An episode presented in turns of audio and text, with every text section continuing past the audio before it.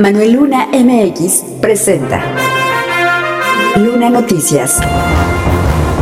Compartimos conocimiento. Tenemos el gran problema siempre de los jóvenes. Por ejemplo, todos los que solicitan su credencial a los 18 años, ellos votan en más del 60%. El problema es después, de los 19 a los 29, baja mucho la participación.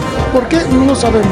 Compartimos conocimiento reciben mediante un comité los recursos económicos de la escuela es nuestra y que son los que aplican este, con asesoría técnica para cuando van a remodelar o construir en algún espacio educativo. Luna Noticias. A mi juicio fue correcto, me siento muy útil en mi región, en mi distrito, me siento liberado. Gracias por compartir. www.lunanoticias.com Síguenos en Spotify estatal.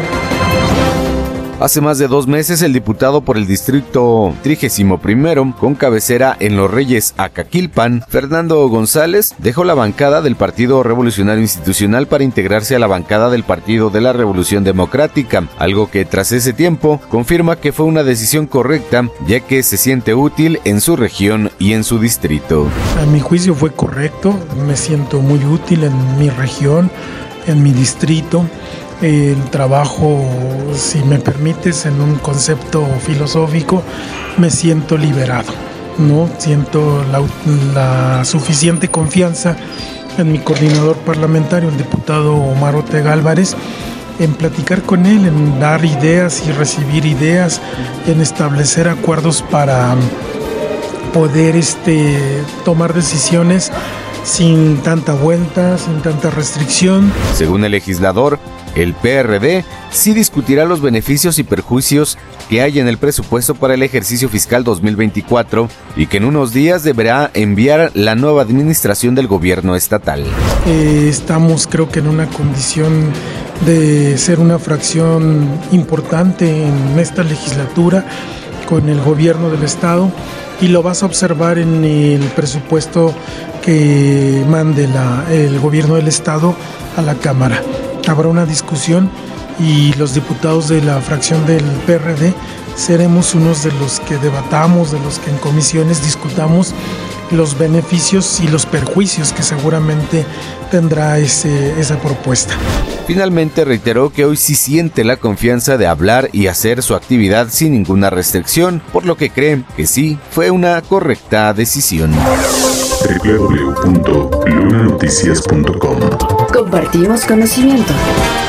Ante la incertidumbre de algunos padres de familia, principalmente de aquellos que no son parte de la sociedad de padres en las escuelas de nivel básico, respecto a si estos reciben algún apoyo económico en favor de los planteles donde acuden sus hijos a clases, de acuerdo con el diputado local Rigoberto Vargas, sí existe un apoyo y es el referente al programa federal La Escuela es Nuestra. Reciben mediante un comité los recursos económicos de la escuela es nuestra y que son los que aplican este, con asesoría técnica para cuando van a remodelar o construir en algún espacio educativo.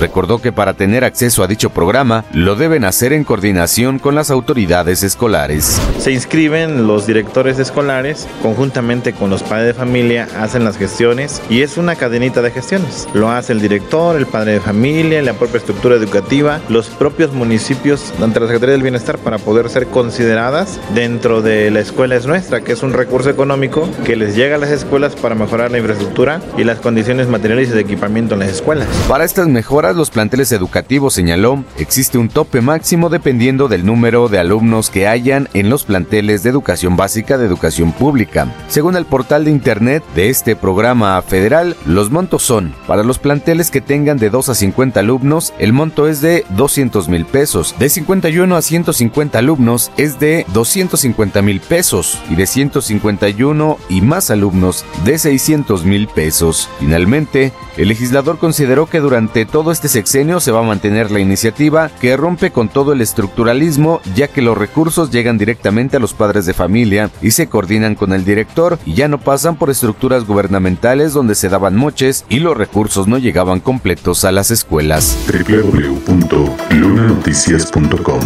Compartimos conocimiento. Síguenos en El próximo año el Estado de México tendrá comicios electorales para elegir presidente de la República, senadores y diputados federales, además de que en la entidad se elegirán diputados locales, así como presidentes municipales, síndicos y regidores, por lo que para muchos jóvenes será la primera vez que puedan votar, pero para otros será la segunda o tercera vez que puedan participar en unos comicios. Sin embargo, estos últimos, los que ya pudieron ejercer su derecho por primera vez, tal vez les sea difícil regresar a las urnas, de acuerdo a los números del Instituto Nacional Electoral.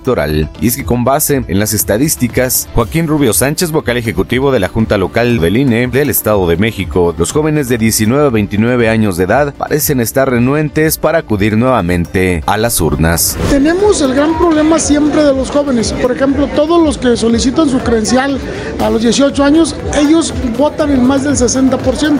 El problema es después, de los 19 a los 29, baja mucho la participación. ¿Por qué? No lo sabemos. Por más que se le ha incentivado, más o no sabemos qué pasa, se desesperan, hay un desánimo por la democracia, ¿no?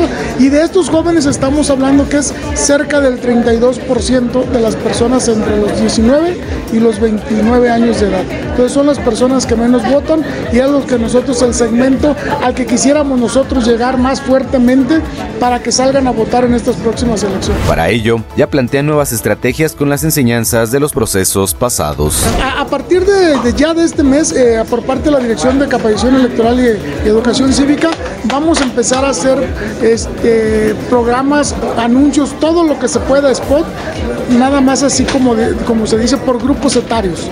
Vamos a ir directamente a los de 22. Obviamente se está platicando, se está viendo con estos grupos de jóvenes qué es lo que qué les llama la atención, cómo podemos hacerle que les llame la atención lo electoral.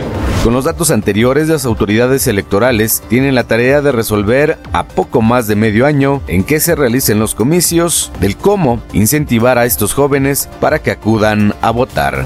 www.lunanoticias.com Ya tienes conocimiento. Compártelo.